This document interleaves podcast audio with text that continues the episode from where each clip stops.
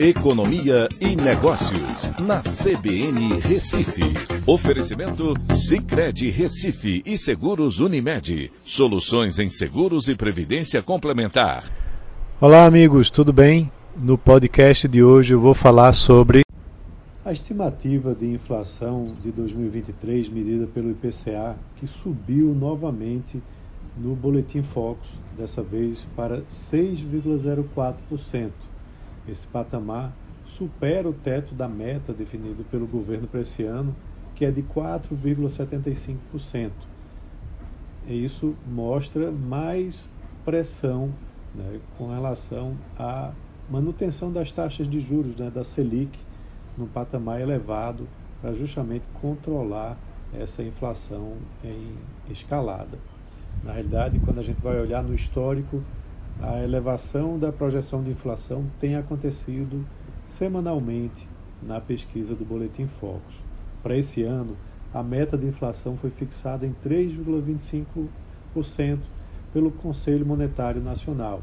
E você tem é, um cumprimento da meta se essa inflação oscilar entre 1,75%, que seria o piso da meta, e 4,75%, que é o teto da meta. Então, se for confirmado esse patamar, vai ser o terceiro ano seguido de estouro da meta de inflação, né, onde o IPCA fica acima do teto né, fixado pelo sistema de metas. Lembrando que em 2022 a inflação ficou em 5,79%. Quanto maior a inflação, claro, menor é o poder de compra das pessoas, principalmente daquelas que recebem os salários mais baixos, né, próximos do salário mínimo, que os preços dos produtos aumentam sem que o salário acompanhe esse crescimento. Para 2024, a projeção de inflação ficou estável em 4,18%. A meta de inflação para o próximo ano, definida também pelo Conselho Monetário Nacional, é de 3%.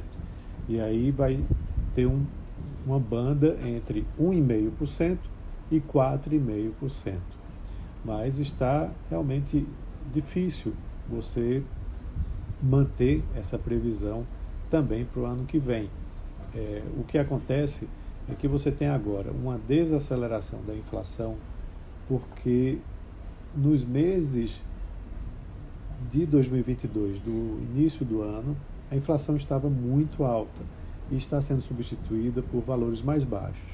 Mas no segundo semestre, o país teve deflação né, por conta justamente da medida né, de redução do ICMS nos combustíveis, algo que agora nesse segundo semestre não vai se repetir.